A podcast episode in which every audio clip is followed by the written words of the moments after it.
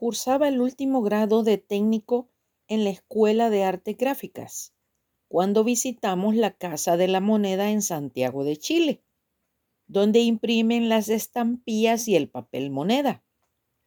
Un empleado estaba recortando fotos de estampillas de impuestos cuando uno de mis condiscípulos le preguntó si podía llevarse una foto de recuerdo.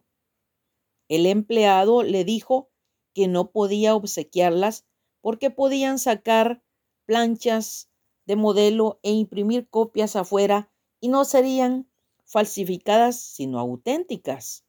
Como técnicos lo sabíamos. Nos hicieron la observación correspondiente solicitándonos que devolviéramos las fotos estampillas que hubiéramos agarrado. Así lo hicimos.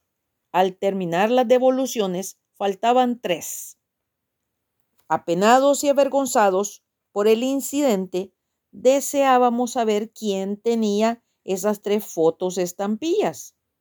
El empleado dijo que nada podía perderse y que ellos tenían un método que no fallaba para hacer aparecer lo que se perdía nos hicieron hacer una fila a toda la delegación para que uno a uno pasásemos a un cuarto cerrado y oscuro.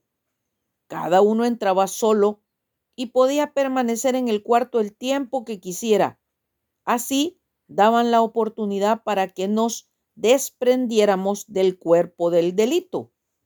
Un empleado controlaba el paso de cada uno.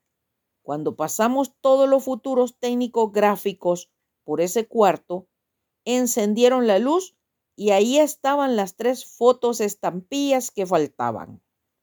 Muchos queremos hacer eso con nuestros pecados, pero a Dios no lo podemos engañar.